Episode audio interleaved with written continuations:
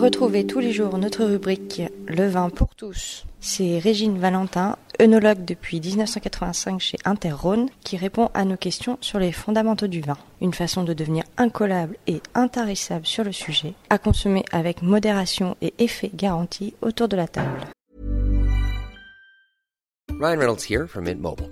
With the price of just about everything going up during inflation, we thought we'd bring our prices down. So to help us, we brought in a reverse auctioneer, which is apparently a thing. Mint Mobile unlimited premium wireless. Ready to get 30, 30, bit to get 30, bit to get 20, 20, 20, bit to get 20, 20, bit to get 15, 15, 15, 15 just 15 bucks a month. So, Give it a try at mintmobile.com slash switch. $45 upfront for three months plus taxes and fees. Promo for new customers for limited time. Unlimited more than 40 gigabytes per month. Slows. Full terms at mintmobile.com.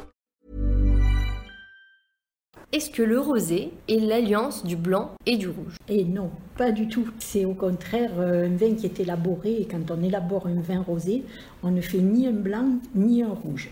Donc on a en fait dans la vinification, on a trois types de vinification. La vinification en blanc, la vinification en rosé et la vinification en rouge.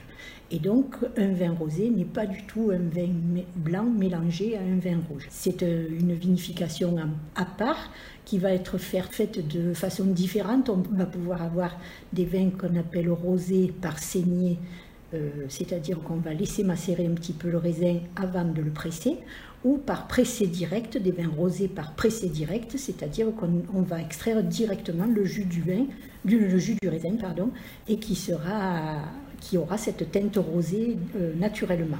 Mais alors concrètement, pour le rosé, est-ce qu'on utilise du raisin rouge ou est-ce qu'on utilise du raisin blanc? Du raisin rouge, Tout le temps, tout le temps. à chaque fois. Mais parce que les raisins blancs, on peut en mettre un petit peu dans la vinification, mais euh, comme le, le raisin blanc n'a pas un jus coloré et qu'on veut obtenir un vin coloré, on, est- on utilise essentiellement des raisins rouges. Il n'y a pas d'espèce de raisin, euh, je ne sais pas si je peux m'exprimer ainsi, mais euh, spécifique au rosé? Non, non, il n'y a pas. On peut faire du rosé avec du grenache, du cinsault, de la syrah, différents cépages. Chez nous, dans, dans les vallées du Rhône, qu'est-ce qui existe comme rosé du coup? Ben, du coup, on trouve euh, également une variété de rosé importante parce qu'on a, comme je l'ai expliqué, deux types de vins rosés, des vins rosés par pressé direct et des vins rosés par saignée. Et on trouve ces deux types de vins dans les différentes appellations de la vallée du Rhône. Après, on a également ben, des vins rosés qui vont être très pâles. Euh, au niveau couleur et d'autres un petit peu plus soutenus et souvent ben, c'est un peu le consommateur qui va choisir le type de, de couleur qui- qui- qu'il aime le mieux. Qu'est-ce qui est le plus connu euh, du coup euh, dans notre territoire en rosé comme, Mais on a le rosé de Tavel, qui est très réputé puisque c'est, il fait partie de, c'est une AOP euh, reconnue. Et donc euh, après, dans les différentes appellations, on a certaines appellations, certaines AOP qui peuvent élaborer du vin rosé, certaines n'ont pas le droit. Euh, elles peuvent faire uniquement du rouge, d'autres peuvent faire uniquement du blanc et du rouge, et d'autres appellations peuvent faire les trois couleurs, blanc, rosé et rouge.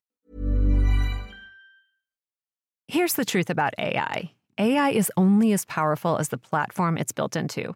ServiceNow puts AI to work for people across your business, removing friction and frustration for your employees, supercharging productivity for your developers, providing intelligent tools for your service agents to make customers happier.